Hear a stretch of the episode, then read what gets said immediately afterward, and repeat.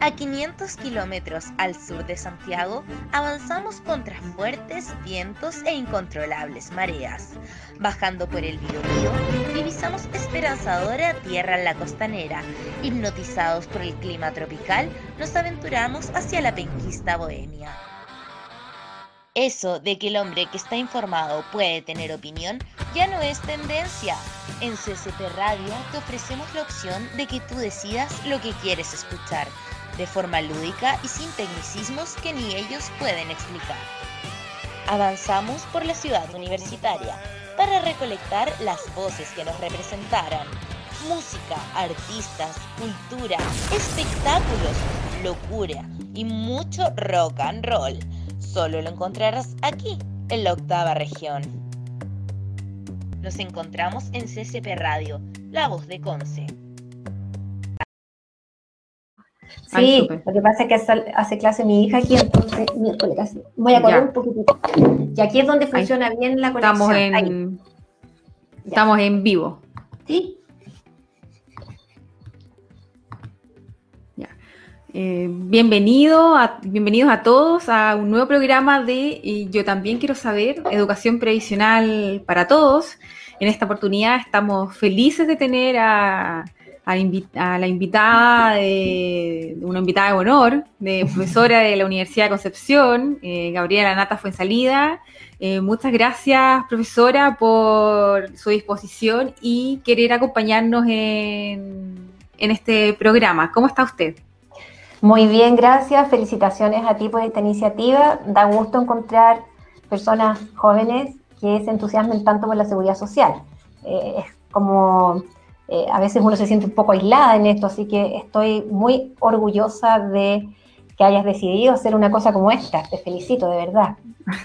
Muchas gracias, eh, profesora, y la verdad es que siempre me ha interesado mucho la seguridad social y bueno, dije, hay que hacer algo, ahora, ahora es la oportunidad, y, mm. estamos con este proyecto. Y las gracias también a CCP Radio por, mm, por darnos también el espacio de yo también quiero saber y poder conversar estas temáticas, porque a a, mucha gente le interesan. ¿ah? Hemos tenido eh, bastante, bastante convocatoria, en general la gente se ha mostrado interesada, entonces eh, es un tema que a pesar de ser técnico, igual llama mucho la atención. Sí, así es, bueno, también me he dado cuenta de eso. Sí, bueno, eh, la profesora Gabriela Nata es doctora en Derecho, es autora de muchas publicaciones, entre ellas el Manual de Legislación Previsional, que a mi parecer es uno de los más claros que hay, de, verdad es, un, es, un, libro que es bastante, es bastante amigable, yo creo que incluso para la gente que eh, no sea abogado o esté ligado al mundo jurídico, es un libro muy claro. Eh, Así que, y eso es muy difícil de lograr en la seguridad social, así que de verdad, eh, encantada de tenerla en, este programa. Yo quisiera preguntarle eh, acerca de, su relación con la seguridad social. ¿Cuándo comenzó todo esto del, gusto con la seguridad social? Mira, eh, yo creo que cuando estaba en tercer año, que comencé a ser alumna ayudante de la, de la en el Departamento de Derecho del Trabajo en la Facultad de la Universidad de Concepción. Y nunca me fui en definitiva y eh, me correspondió hacerme cargo ahí como de, cursos en servicio social y eran de seguridad social. Y estamos hablando ya del año después, el año 80, que empieza toda la reforma y, y se me encargó a mí que me hiciera cargo de estudiar, como alumno ayudante, de estudiar los en los nuevos sistemas, esto era el sistema de FP y el sistema de ISAPRE. Había una especie de, eh, una especie de creencia general en, los mayores en esa, en esa época, en el mundo académico en que yo estaba, en que esto no, no podía prosperar porque era la negación misma de todo lo que es, eh, había enseñado siempre o de los principios que siempre habían mm. sustentado la seguridad social. Entonces, me da la impresión que eh, casi como que dijeron, ya, ella es la nueva, ella que lo estudie, cosa que yo agradecí mucho porque empecé desde el principio, o sea, empecé a estudiar el sistema incluso antes que se aplicara. y, me gustó mucho, desde entonces me gustó mucho y, y nos, mira, al principio como que me llegó esto y me empecé a fascinar, pero partí como al revés.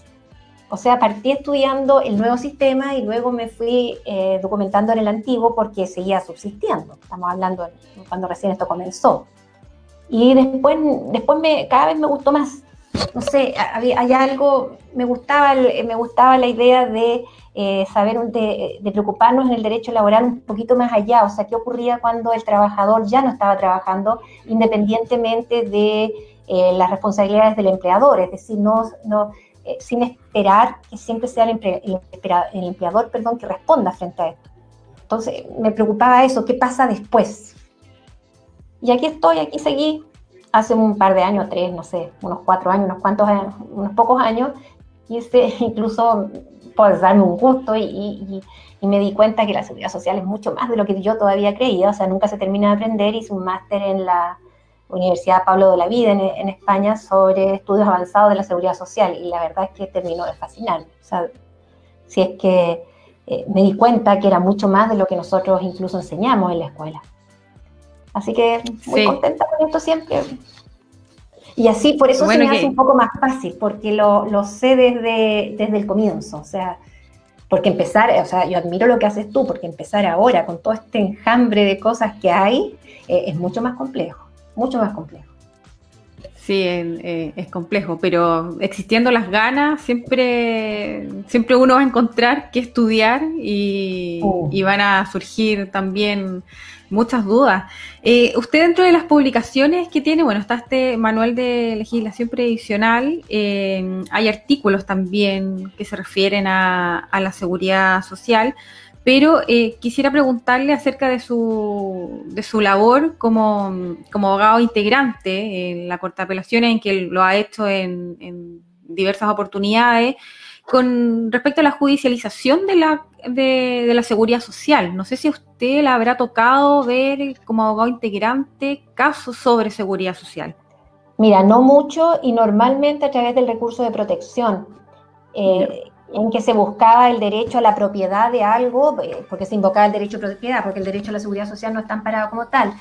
Y más que nada, eh, más que nada por esa vía, mucho sobre licencias médicas, sobre mm. eh, y también sobre ISAPRE, mucho, mucho sobre ISAPRE, muy poco en relación al nuevo sistema. Yo me he dado cuenta que ahí hay mayor desconocimiento que en lo que dice relación con los, otros con los, los otros aspectos de la seguridad social y eh, incluso fue recién con la reforma procesal laboral que se estableció una norma sobre competencia en materia de seguridad social más amplia.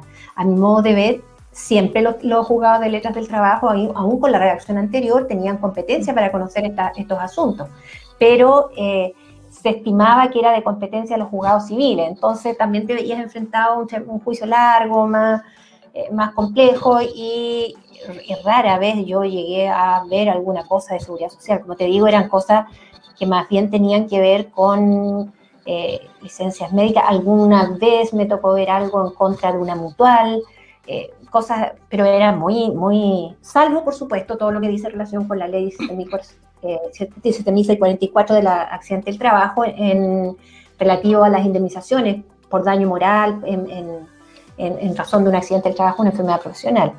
De hecho, en el último tiempo hubo mucho sobre enfermedad profesional. Hasta hacía unos años era difícil encontrar ejemplos en que se persiguiera el daño moral por una enfermedad profesionales, pero después, hace, hace pocos años, eso fue, eh, eh, fue muy común. Y sin duda que me sirvió mucho saber ahí de, y no tener que empezar de cero. No tener que empezar de cero en estas materias.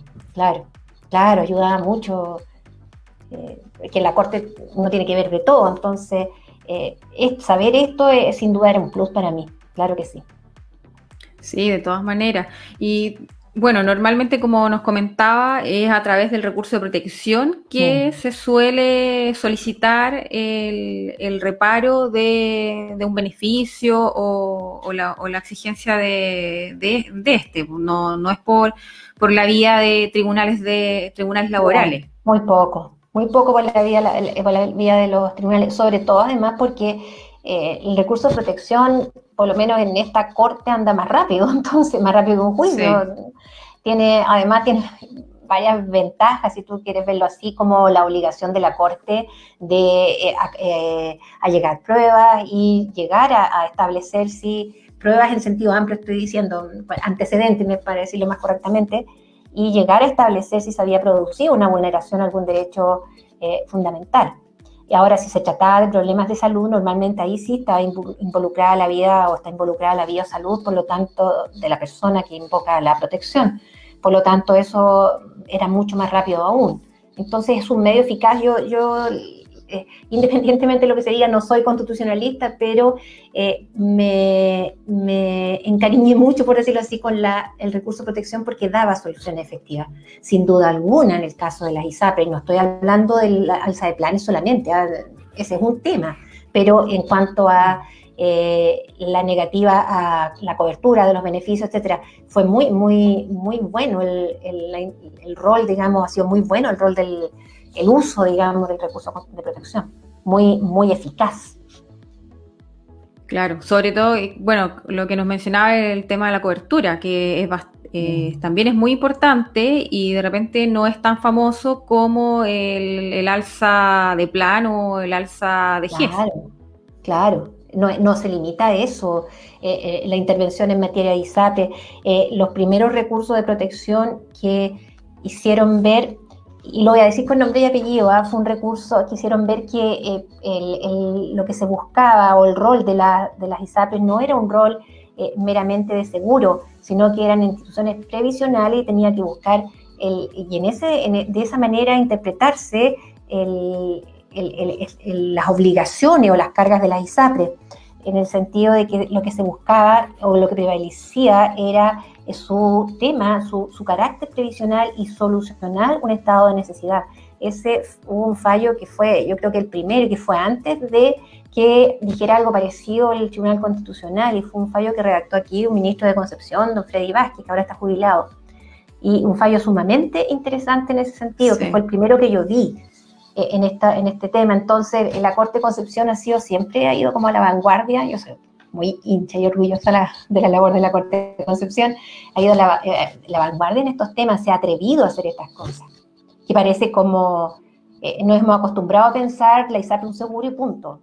Entonces, no olvidar que se trata, lo mismo ocurre con la FP, que se trata de instituciones previsionales, del rol que tienen, que tienen, que están llamadas a ser, no, no a una generación entre la que yo creo que te cuentas tú, se nos enseñó, no tanto a mí, porque yo, yo como te digo, yo estudié la otra seguridad social primero, eh, se nos enseñó que la seguridad social podía ser un buen negocio y tenemos que sacarnos eso de la cabeza.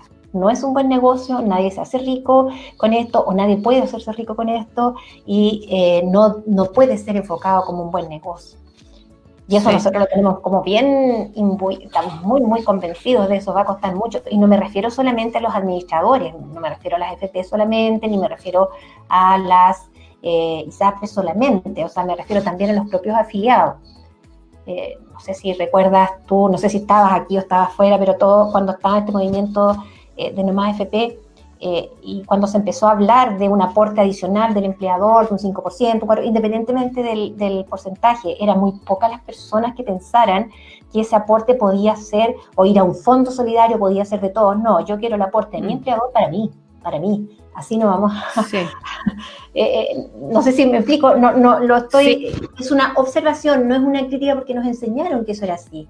Sí, pero, pero, yo, pero yo creo que es, muy importante lo que menciona, es cómo nosotros como sociedad eh, vemos la seguridad social, porque efectivamente creo que tienes mucha razón cuando dices eh, que uno lo ve como, o así está plasmado para la mayoría de, para la mayoría de los chilenos, o sea, que no vieron, que no tuvieron la oportunidad de poder ver el sistema antiguo. Claro. Finalmente, o sea, uno tiene que salir afuera o conocer otros sistemas previsionales para darse cuenta de que, eh, oye, lo público funciona, esto está planteado de otra forma, eh, hay otras alternativas, o sea, esto no necesariamente tiene que, tiene que ser así. Y, creo también, y, concuerdo mucho con usted, que... Debe haber un cambio de paradigma y ese cambio de paradigma debe ir con información. Claro, y esa información es la que pretendemos entregar en, Yo también quiero saber, o sea, en el fondo que la gente sepa lo que es la seguridad social, porque tiene principios. esperar de la seguridad social, claro. Exactamente, exactamente. Ahora yo no soy. Ah, perdón. Sí, no, dentro de toda esta seguridad social hablábamos de los principios y, eso quería eh, comenzar a preguntarle, el principio de la solidaridad, que es uno de los, de los que más destaca dentro de la seguridad social. Claro, cuando yo comencé incluso a estudiar en la universidad, eh, prevalecía la idea de que si no era solidario, no era seguridad social y que esta, esto se, se, traducía en que había que lograr la redistribución de ingresos en definitiva a través de los sistemas de seguros sociales. Y ello significaba que quien más aportaba eh, era porque quien más tenía y eh, quien menos aportaba era quien menos tenía. Y después se financiaban las prestaciones con un fondo común, iba todo al fondo común y quien más, eh, si ganaba mucho más la persona, aportaba más y, eso se repartía a todos por iguales en relación a su necesidad. Hay que aclarar, sí que nunca fue muy en relación a su necesidad, porque igual se eh, obtenían porcentajes de lo que se ganaba, o sea, la redistribución en ese sentido, yo, yo nunca lo comprendí muy bien que se diera. Habían algunos sistemas como el sistema de la ley de accidente, en que eh, si tenía más cargas familiares se le aumenta un poquito la pensión a, a, los familiares del trabajador fallecido, etcétera, pero eso en los sistemas en general no ocurría. Yo en realidad, ¿sabes qué? He llegado a convencerme de que aquí no se trata si es lo público o lo privado, ¿ah? se trata de lo que hacemos con los fondos y cómo lo hacemos. Eh, eh, y la verdad que tampoco yo no me siento capaz de decir la solución está aquí en pasarnos a lo, a lo público. Es una opción, existe, eh, pero no, no, no, tiene mucho que ver que lo público es lo solidario y lo privado no es solidario. Eh, eso, eso yo creo que hay un, algún tipo de, de, confusión en eso. Tendemos a pensar que la solidaridad solo se puede dar con la administración pública. En eso yo creo, puedo estar equivocada, pero me da la impresión que eso no es así.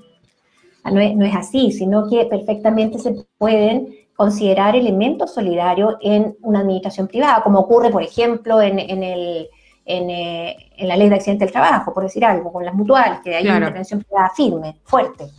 Pero eh, un sistema en que no existe solidaridad en, ningún, en, ninguna medida, creo que difícilmente es un sistema que pueda dar, dar respuesta a la solución o dar solución a, a los problemas que a los problemas para los cuales está llamado. De hecho, yo me atrevería a pensar que hoy día eh, hay mucho no más AFP, no más AFP, pero no pensamos en que lo que se busca no es que no existan AFP. A mí me da igual que existan, no te lo voy a decir honestamente. Lo que se busca es que mm. las pensiones sean mejores. Y así como estamos, no van a ser mejores. Imposible, o sea, nunca van a ser mejores si seguimos así.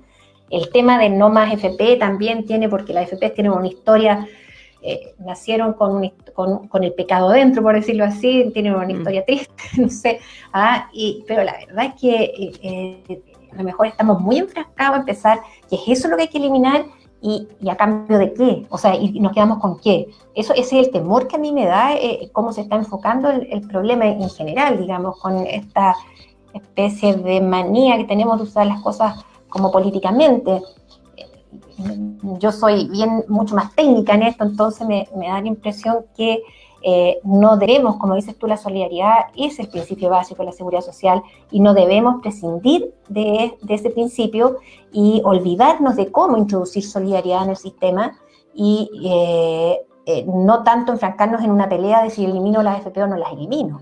Hay muchas cosas que le puedo cambiar, de hecho, yo tengo mis dudas en cuanto a si queremos, como sociedad, estoy hablando eliminarlas o no. Yo me acuerdo de la reforma del 2008, que fue una reforma grande eh, en materia de FP. Habían mayorías para hacer una, una, mayoría en el Congreso, me refiero para hacer un cambio mucho más, más profundo, incluso volver al reparto, si se hubiera querido, y no se hizo. Eh, yo creo que ahí hay, juegan muchos factores y, no creo que sea real que ahora se vaya a hacer. O sea, bueno, quién sabe, todo, eh, estamos cambiando tanto en tan poco tiempo que quizás eh, todo esto cambia.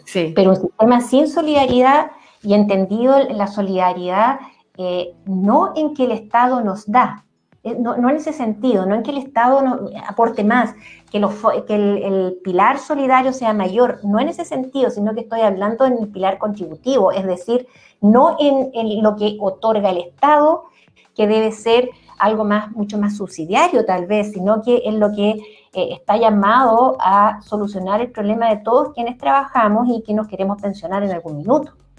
Porque el, pilar solidario no nos da tanta solución a eso, son montos mínimos, etcétera. Entonces ha pensado que solidaridad Hemos avanzado mucho en la solidaridad porque hemos aumentado mucho la pensión solidaria, porque el pilar, se creó un pilar solidario en el 2008. Ahora, si tú que lo has estudiado sabes que las pensiones eh, mínimas existen desde que el sistema nació, nacieron con el sistema, entonces tampoco es que eh, esto sea una novedad, sino que lo que se ha hecho es cada vez eh, aumentar los montos. No estoy diciendo que sea malo, bueno es, pero debemos preocuparnos de eh, solucionar el, pilar contributivo, que es donde hay mayor problema. Yo ahí es donde creo que hay que introducir elementos de seguridad. No me harían muy populares, pero yo sería bastante más drástica y no solamente cargando la mano al empleador, o si las empresas pelean mucho, entonces el Estado entiende a suplir lo que el empleador debió. No, no es, no es esa la idea, llenando de subsidios, etcétera, sino que eh, entre nosotros, entre quienes trabajamos, se dé una mayor solidaridad. Esto de tener, por ejemplo, topes eh, imponibles, ¿por qué no soltamos un poco el tope imponible y esas diferencias van a un fondo solidario? No, nadie va a querer, esto me va a hacer súper poco popular. Pero tenemos un tope imponible y, las personas cotizan solamente hasta ese tope imponible. El resto, si tienen, si tienen fondos, lo destinan a, invierten en, no sé, los que tienen plata en departamento APB. en la APB, puede ser, ¿no es cierto? Pero la APB, ¿por qué? Porque tiene la zanahoria de que el fisco me, que lo descuente los impuestos. O sea, e, esa es la, la atracción. Y es bien dudoso porque eventualmente después con esas platas, si las quiero obtener como pensión, voy a tener que pagar el impuesto, lo voy a pagar como pensión. Entonces, cuando más plata voy a necesitar, voy a tener que pagar el impuesto que me ahorré ahora. Incluso me atrevería a decir que la tasa efectiva del impuesto, el que graba cada peso de pensión podría llegar incluso a ser mayor de la que debí pagar. Eso tampoco es un tema que se ha pensado. Pero yo le introduciría elementos solidarios y lo haría eh, intrageneracional, por decirlo así, en, en el sentido de que hayan diferencias de aportes en que vayan a un fondo solidario hace muy, muy duro, muy difícil lograr entender que un pequeño aporte de los nuevos aportes, sea 4, sea 5, no sé en qué irá a quedar, vaya a un fondo solidario. ¿Por qué no? O sea, ¿por qué no? Y con eso podríamos financiar mejor a las pensiones más bajas. Sí, yo creo que ahí es donde hay que hincar el diente y no solamente en aumentar, sin duda, el porcentaje que, eh, ese es un, es un defecto que tiene de nacimiento el sistema, el porcentaje que aportamos, un 10% es muy bajo. Eso es, un tema de diseño que así no va a funcionar. Eh, hay que tener en consideración lo que ocurre con las lagunas previsionales que nos dijeron, no, ahora no va a haber problema con las lagunas previsionales porque no importan. Antes usaban como requisito la densidad de cotizaciones para tener, para acceder a la prestación. Hoy día no, accedes a la prestación, pero tienes un vacío tremendo en cuanto a fondos. Y eso también es una realidad que entre nosotros existe que, eh, se pensó que las personas iban a trabajar durante 40 años permanentemente y con remuneraciones similares a las que obtienen en el, último año. Eso no es así. Entonces, eh, eh, las expectativas también creadas en el sistema fueron demasiado altas. O sea, era difícil que esto pudiera rendir los frutos que se espera que rindan. Y estamos enfrascados en este tremendo problema ahora. Pero no, no, no es que yo no pienso así, no, cambiamos a lo público, no, yo, yo sería amiga de eh, insistir en incorporar la solidaridad, pero no esta solidaridad en que el Estado nos da, sino que una solidaridad eh, eh, que en lo que técnicamente se entiende como tal, incorporando aportes de todos a un fondo común, que parece ser, o sea, hacer un sistema mixto en definitiva, que yo creo que siempre es bueno, estoy no a un extremo a lo mejor no va a ser. Y no es porque yo diga que el Estado es mal, mal administrador, no, si, creo que eso es secundario. Si, si vamos a seguir aportando igual y, vamos a querer que el Estado nos dé las pensiones, vamos a tener los mismos problemas que tienen todos los países. Nuestro Estado no es, o sea, nuestro país, nosotros no somos ni siquiera España, por decir algo, somos, lo que somos nomás. Eh, ¿Cómo va a enfrentar un, eh, el fisco llegado al minuto o los fondos estatales las necesidades de pensiones. ¿Cuántos vamos a poder hacerlo?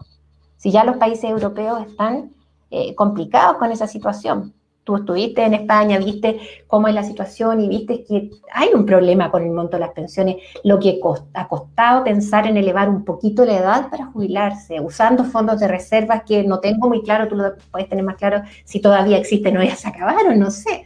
Entonces, sí, o sea, todavía existe y bueno, y ahí está el el comentario que, que, el último poquito del fondo reserva que nadie lo quiere ocupar, porque si no va a pasar a la historia como el que como el que se agotó, como el que se agotó. Claro. Entonces, pero llegar a esos niveles y, España podría tener todos los problemas que tiene, pero nosotros somos un país bastante más débil en ese, en ese sentido.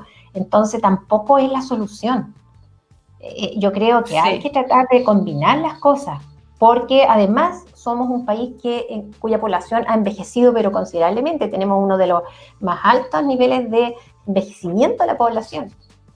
Entonces, ¿quién va a financiar esas pensiones? Estamos pensando que va a ser el Estado, en definitiva. Y entiendo que en España igual, estoy hablando de España porque tienen un sistema estatal. Eh, sí, un sistema público, por decirlo así, claro. Y tienen un aporte bastante más considerable, creo que es por sobre el 20% de los aportes, mucho más. Sí, es cerca del... Yo, hay, algo, algo así me suena. Sí, es un 28%. Eh, pero hay una parte que es del trabajador, ¿no? Sí, el, trabajador cerca del 4 como y algo. Mm. Pero, pero ahí yo ahí me, me, confundo un poco porque el, la, el aporte que ellos hacen es para la seguridad social. Y ahí no sé cuánto para el sistema de pensiones. Mm.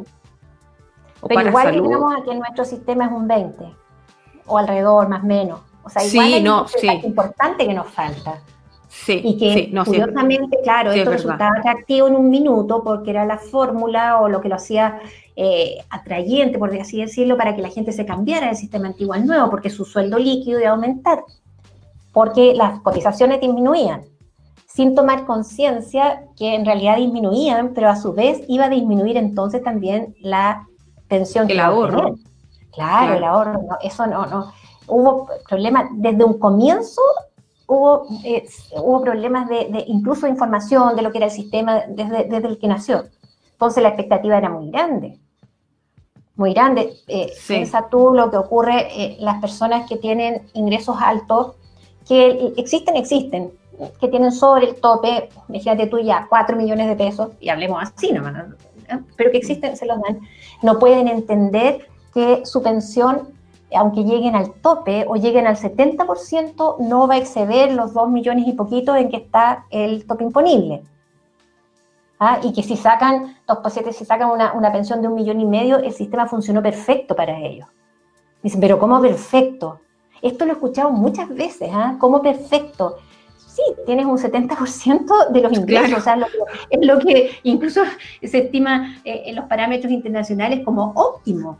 Pero ¿cómo si yo ganaba mucho más? Pero es que no cotizaste por más. Eso, eso eh, eh, y lo, he visto a, nivel de, personas de muy, muy digamos, muy capacitadas, muy, muy preparadas y que, no entienden cómo es posible que de la noche a la mañana su pensión se reduzca, o sea, sus ingresos se reduzcan en esa medida cuando ellos ganaban mucho más y le habían dicho que era un 70%, pero es que respecto de ellos nunca fue un 70% de todo lo que ganaran.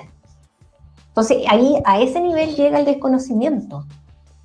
Ahora, yo no estoy diciendo que todo sea un problema de desconocimiento, no. O sea, por eso que encuentro tan loable lo que haces o lo que intentas hacer, o sea, que la gente tome conocimiento real de cómo funciona esto porque si no vamos a estar creyendo que, eh, no sé, vamos a, vamos a creer que siempre que la idea es cambiar, eliminar todo esto y cambiar a otra cosa opuesta y, en que no vamos a tener que aportar nada y el Estado nos va a dar todo. Bueno, ese es otro que, otra forma de Estado que no estamos acostumbrados, o sea, es una, es un sumamente peligroso, diría yo, en países como el nuestro no, no somos ni siquiera la realidad. Perdón, dime, Sí, es verdad. Perdón. Y, ahí tenías mucha razón eh, cuando decías que, eh, eh, claro, hay, hay movimientos que, no sé, el mismo no más AFP o no la no, no, no, no, no este sistema de pensiones y todo, pero tampoco hay una reflexión seria y técnica respecto a, a lo que queremos. Claro. ¿Qué sistema también como, como sociedad nos, no, nos acomoda, nos parece bien?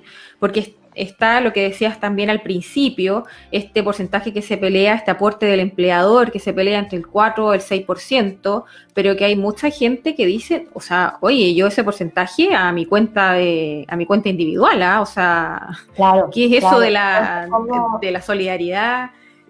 O sea, ¿de qué me estás hablando? A mí eso no, no, no, no me parece. Entonces, eh, es, es, muy importante que eh, primero eh, la gente sepa las, las alternativas que, hay. Eh, mencionabas tú, que a mí me parece súper importante, que no importa si es público o privado, pero sí poder que la institución que administre o la forma de administración tenga, tenga el principio de solidaridad en, en alguno de sus en alguno de sus pilares y la solidaridad eh, claro. Sí propiamente tal que eso es súper importante eh, eh, profesora creando subsidios y aportes no no es eso ni mejorando el llamado pilar solidario no no es eso lo que lo que se lo que se espera o lo que yo creo que para dónde tiene que ir los avances y convencernos a nosotros mismos, sobre todo los que mm. son los, de las personas de ingresos más altos, convencernos de que debemos ser solidarios si queremos solucionar este problema. Claro. Sí, es verdad. Y ahí una excelente solución o una de las tantas soluciones o modificaciones es, es elevar el tope imponible o, o, o de frentón eliminarlo también. Claro, y, pensar en que sobre los aportes sobre ciertos montos puedan ir a este fondo solidario. Y no, no que estemos peleando si son cuatro, si son seis, que un poquito lo puede dar el, Estado. Bueno, mm. no, no, me pongo tampoco porque no, que el Estado no me, está bien, pero no, no que sea solamente la base del Estado, sino que entendamos que todos tenemos que aportar a ello. Entonces, las personas de más altos ingresos también aporten a ello, tal vez hacer, eh, ver el tema, que tampoco es un tema que para mí me, signifique tanto, porque no eh, podríamos eliminar, me refiero al tema de las comisiones, eh, podríamos eliminar, igual las pensiones no nos molestan mucho, o sea, claro, nos molesta tener que, porque estoy pagando por administrar mi fondo, y, no dan, no rinden lo que yo espero que rindan. Claro, ese es un tema, pero podríamos solucionar eso y tampoco se van a aumentar los fondos como esperamos. Tal vez, claro, un, sistema en que eh, una administración privada, pero no, tan estructurada, es basada en un negocio tan como es ahora. O sea, eso es...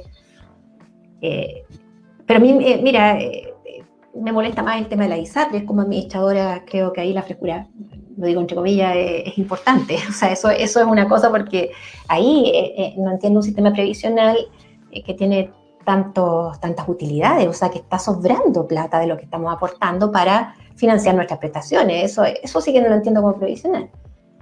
Eh, igual también es difícil pensar en las utilidades que obtienen las eh, AFP y porque yo no las obtengo, pero también tenemos que reconocer que el problema de la rentabilidad no es un tema, o sea, no, es, no está ahí el tema, la rentabilidad ha sido, estado dentro de lo esperado. Entonces, no sé qué irá a pasar en el tiempo que viene. Eh, claro, eh, sobre todo lo cuando viene. Yo, yo, cuando volvamos, incluso después de la pandemia, eh, vamos a tener problemas. Yo creo que ahí vamos a estar, tener algún tipo de problema en eso, pero podríamos solucionarlo y decir, no, el problema está en la rentabilidad. y no es así. La rentabilidad ha sido, estoy mirándolo en largo plazo, ¿eh? en largo plazo ha sido como positiva. Incluso hay estudios por ahí, yo no soy economista, pero hay estudios por ahí que han visto que rinde más, o si todo este tiempo esa plata la hubiera tenido en el banco, no tendría todo lo que tengo ahora. Ha, cundido más, por decirlo en buen castellano, en, eh, en, la FP. Entonces, no está tampoco ahí el problema, ves que es como mucho más profundo de lo que se piensa. Entonces, sí, no, sí. Sí, es verdad. Eh, profesora, habló usted de un, de un sistema mixto, ¿ya? Que es el, es el que además la Organización Internacional del Trabajo eh, recomienda como sistema, de, como sistema de pensiones. No sé si usted nos podría explicar eh, cómo podría operar un sistema mixto o digamos, para, la gente y, de ahí explicarnos el sistema de reparto y luego el de, el de capitalización individual. O sea, cuando yo me refiero a un sistema mixto, no me refiero solamente a un sistema mixto en que hay reparto y hay capitalización a la vez. Sí, tendría que haber, sí tendría que darse eso, pero más aún en cuanto a mixto, en cuanto a quien hace los aportes. Ah, ah, me ah, refiero también a eso. Y no solo, y, entre si los hace el empleador y el trabajador, y además mixto en el sentido de que todos los aportantes, los propios trabajadores o nuestros empleadores, va, aporten también de manera eh, importante a este fondo solidario manejado por el reparto. Ahora, eh, yo creo que una situación así, eh, o sea, un, sistema así, y por mil razones, pienso que podría ser administrado, o sea, que no sea administrado por las FP, que no sea por las FP. No me opongo a una administración que a lo mejor tenga eh, activos privados, una, una, corporación muy controlada. Aquí yo, yo en eso soy muy amiga del control. Tiene que haber un control estatal fuerte siempre, siempre. Un buen, muy buen control y no me parecería tan mal que a lo mejor fuera una corporación de derecho privado, eh, pero sin fines de lucro y que administrara esto.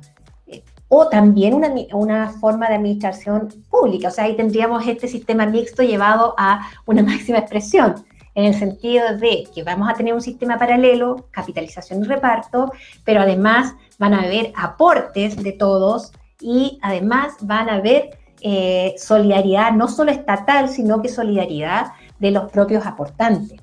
Sea su empleador que aporta por él o sea el propio trabajador, porque tú también debes saber que eh, eh, aportes muy eh, profundos al empleador siempre se traspasan al consumidor final, al final, o sea, mm.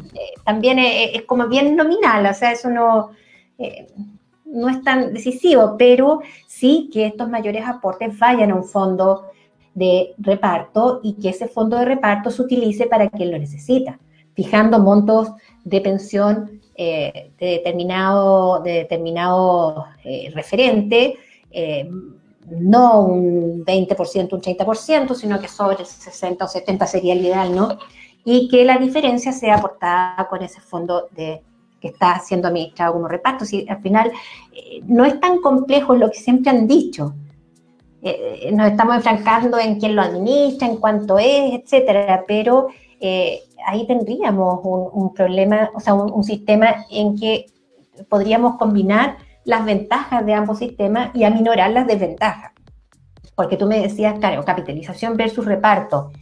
Ninguno es la panacea, porque en, el reparto implica que eh, las personas van a aportar, pero ese, el peso lo tienen los trabajadores activos y van a financiar los trabajadores activos, me refiero a los que están produciendo las pensiones de los pasivos. Pero eh, es, eh, es muy difícil, o sea, esto exige una proporcionalidad importante entre pasivos y activos. O sea, mientras más viva la persona y más jubilados tengamos, más trabajadores activos necesitamos.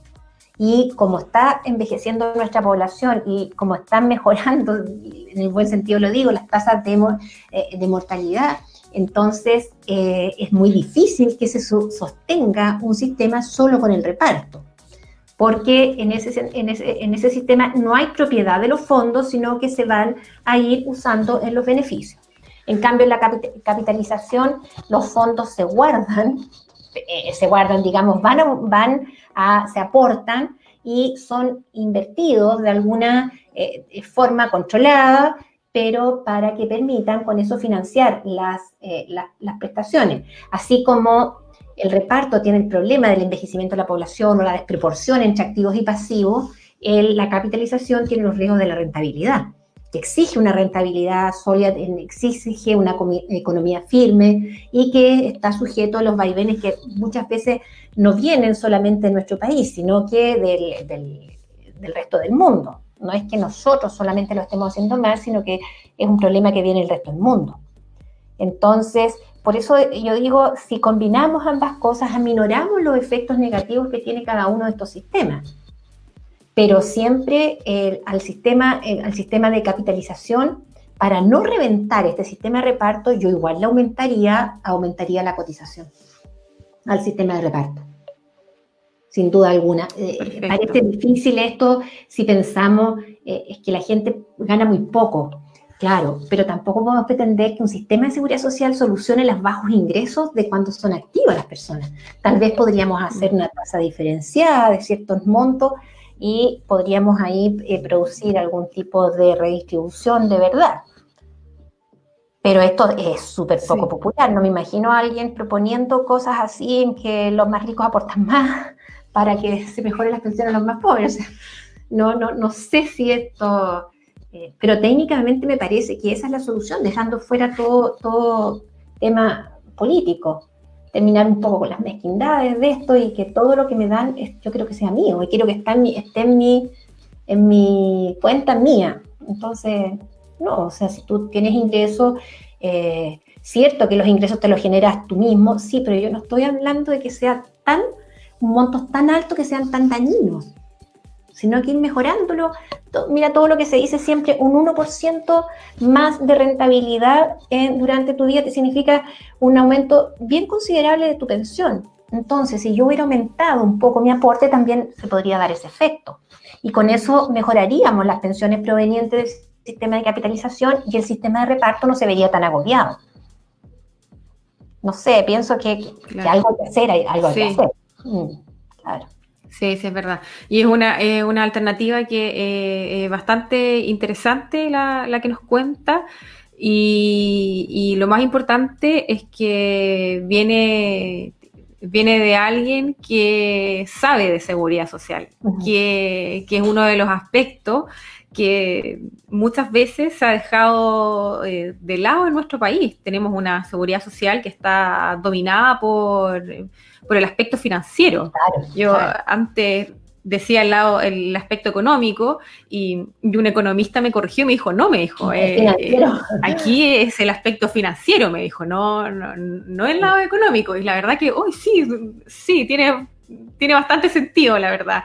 Entonces, eh, es bueno plantearlo y, es bueno que, eh, la gente también eh, sepa que la seguridad social en el fondo tiene también esto de la solidaridad que, es muy importante.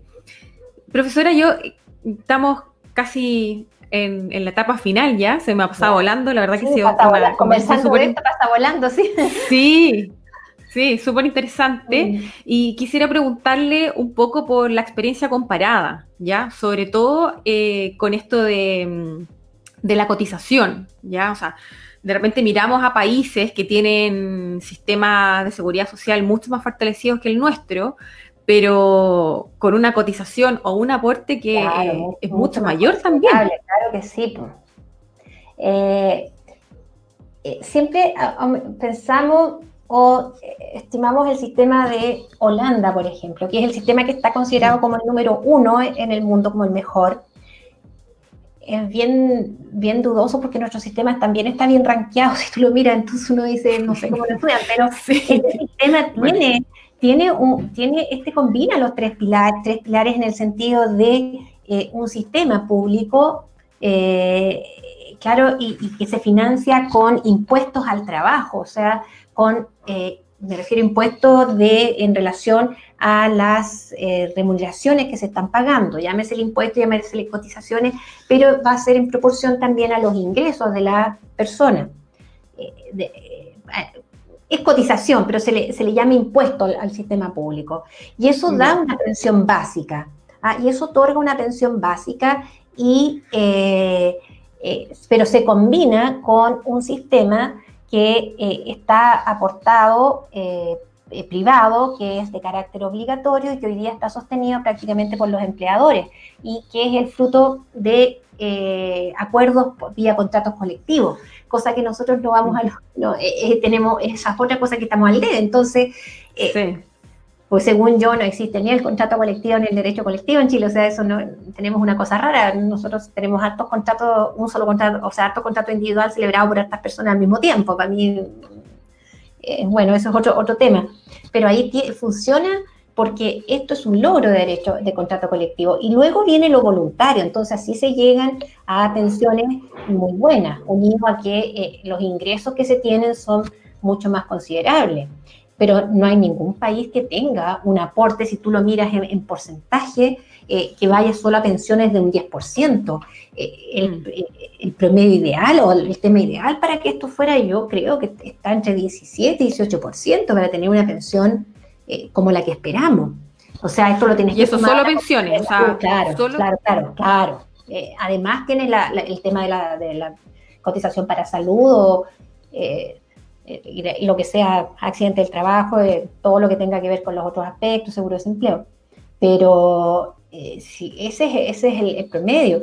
Y, así todo en, España, que tienen aportes mucho más considerables, están con el, mismo problema que están todos los países en, sus en sus aspectos en sus aspectos en el aspecto público. sin ir más lejos, mismo Holanda tiene también el problema de que tiene que ajustar un poco las pensiones porque si no, no va a poder seguir sosteniendo el sistema público. O sea, no es un tema que lo tengan arreglado y solucionado para siempre. De hecho, se pensaba que esos ajustes se iban a hacer este año y, se anunció que se podían postergar todavía un año más, pero están pensando en ajustar esas pensiones. Entonces, eh, pensiones que eh, eh, otorga, que es el punto de partida que otorga con eh, similar al ingreso mínimo, o sea, el ingreso que tiene el ingreso mínimo que ellos ganan, pero están por sobre los 1.000 euros, son como 1.300, 1.400 euros, el ingreso mínimo. Entonces, su pensión parte de ahí. Todo lo otro es más, pero el nivel de, claro, ¿no? Entonces, otro mercado laboral también. Otro mercado laboral, claro, otra realidad. Entonces, cuesta mirar así un, un, país u otro. Si pensamos en cerca de nosotros, claro, tenemos el caso de Argentina, que estatizó esto de los fondos, pero Argentina eh, es un país mucho más rico que Chile, o sea, eh, tiene altos y bajos, pero es un país rico. puede, puede solucionar o con un Estado firme que eventualmente puede llegar a pagar estas pensiones. El, caso de Perú, que permitieron la devolución de los fondos en, gran porcentaje, etcétera, pero el, sistema de Perú es paralelo a uno público y a uno privado pero eso tampoco ha resultado muy bien, porque ¿qué es lo que ocurre? Que las personas eh, que tienen mayores ingresos se van al sector privado, pero luego quieren, y, eso es lo que han ido logrando, eh, entonces no aportan al sector privado, pero luego pretenden que eh, volver al sistema público para, para aprovecharse de los montos de pensiones al final, sin haber aportado realmente ese sistema o sea, combinar sus pensiones, entonces tienen una, presión bien importante en, en, ello, pero las pensiones tanto del sector, eh, del sector público o privado, de la administración pública o privada, son considerables, o sea, son considerablemente más bajas que las nuestras, son bajísimas. Unido a una gran informalidad laboral que eh, la seguridad social, eh, o un saber, un sistema previsional propiamente tal, no te puede solucionar el problema de la informalidad. Ese es otro tema que no se dice mucho, que no se toma en cuenta, pero el no pago de cotizaciones es tremendamente dañino. O sea, tendríamos que ir viendo algún tipo de solución a esto. ¿Cómo logramos que las cotizaciones efectivamente se paguen? Entonces, eh, que, es otro problema, que mientras si, no se pagan, estamos mal igual. O sea, hay una serie de elementos que influyen porque yo parto de la base que no somos un país que tenga grandes ingresos como para poder enfrentar la seguridad social con fondos, no sé, te digo, provenientes del turismo, como en gran medida lo hace unos años la Italia, por, por decir algo, que nosotros no es nuestro caso. Entonces, por eso que los aportes son muy pocos, el, 10% es muy poquito. No, no, por mucho que, que la rentabilidad sea positiva, en el largo plazo no, no, no va a dar solución al, al tema. Claro. Igualmente es poco. Eh, no sé, profesora, si quisiera dar unas palabras de, cierre. La verdad que hasta acá ha estado todo eh, clarísimo. Eh, ha sido súper, súper interesante, con un lenguaje sencillo, que eso también es importante para que todos, todos podamos impregnarnos un poco de esto. Yo, unas palabras como finales, yo no tengo las soluciones, porque a lo mejor si no, no estaría aquí, pero eh, lo que sí, como mensaje a toda la gente que, escucha esto y que eh, quiere saber, como dices tú, y que no tiene por qué ser conocedora ni de las leyes, ni, de, ni, menos de los sistemas previsionales, que busque las instancias para documentarse y para saber de lo que está hablando. La primera forma de defender sus derechos significa saber cuáles son estos. Entonces, tener clara, una conciencia más clara, aunque no sea al detalle de cómo funcionan los sistemas eh, previsionales, y me refiero a todo tipo de sistemas el que le ampara frente a salud, el, ahora hemos comprobado la, verdadera ignorancia que había en cuanto al funcionamiento del seguro de desempleo. hoy día se puso como un poco más de moda por esto de la contingencia de la pandemia, pero eh, ha sido eh, una sorpresa para todos esto de que incluso algunos que ni siquiera sabían de la existencia de este seguro de desempleo. Y, eh, por eso yo eh, sería el llamado a que todas las personas traten de documentarse en esto y dejen de lado esta idea de que no porque eso es muy difícil. por supuesto, son temas complejos, pero eh, al nivel básico es perfectamente posible tener, encontrar información o, o, hacerse una idea de cómo funciona, cosa de poder plantear soluciones que vayan más allá de eliminar todo lo que hay, cambiar todo y que sean mucho más reales para no seguir con un conflicto eterno como vamos a estar si no, si no asumimos qué es lo que quiero. O sea, y una vez que entendamos cómo funciona, tal vez podemos ser más solidarios, pero realmente solidarios. Yo ese, sí, ese exactamente. Es un mensaje, digamos. Sí, muchas gracias, eh, profesora, por su disposición, por sus palabras. Eh, eh, para mí ha sido muy grato tenerla aquí en, este, en este programa, eh, que está hecho en realidad con, harto cariño y, esperamos eh, en el fondo que la, gente, que, todos nosotros puedan tener acceso a este, a este tipo de profesionales, o sea, profesionales de primer nivel que, que estudian la seguridad social y que puedan plantearnos eh, su visión y luego cada uno en su casa también se puede hacer una idea. Así que muchas gracias, eh, profesora. Eh, gracias a todos también por su sintonía. Hemos estado con, con la profesora Gabriela Nata, doctora en Derecho de la Universidad de Concepción, y nos vemos la próxima semana. Gracias a ti.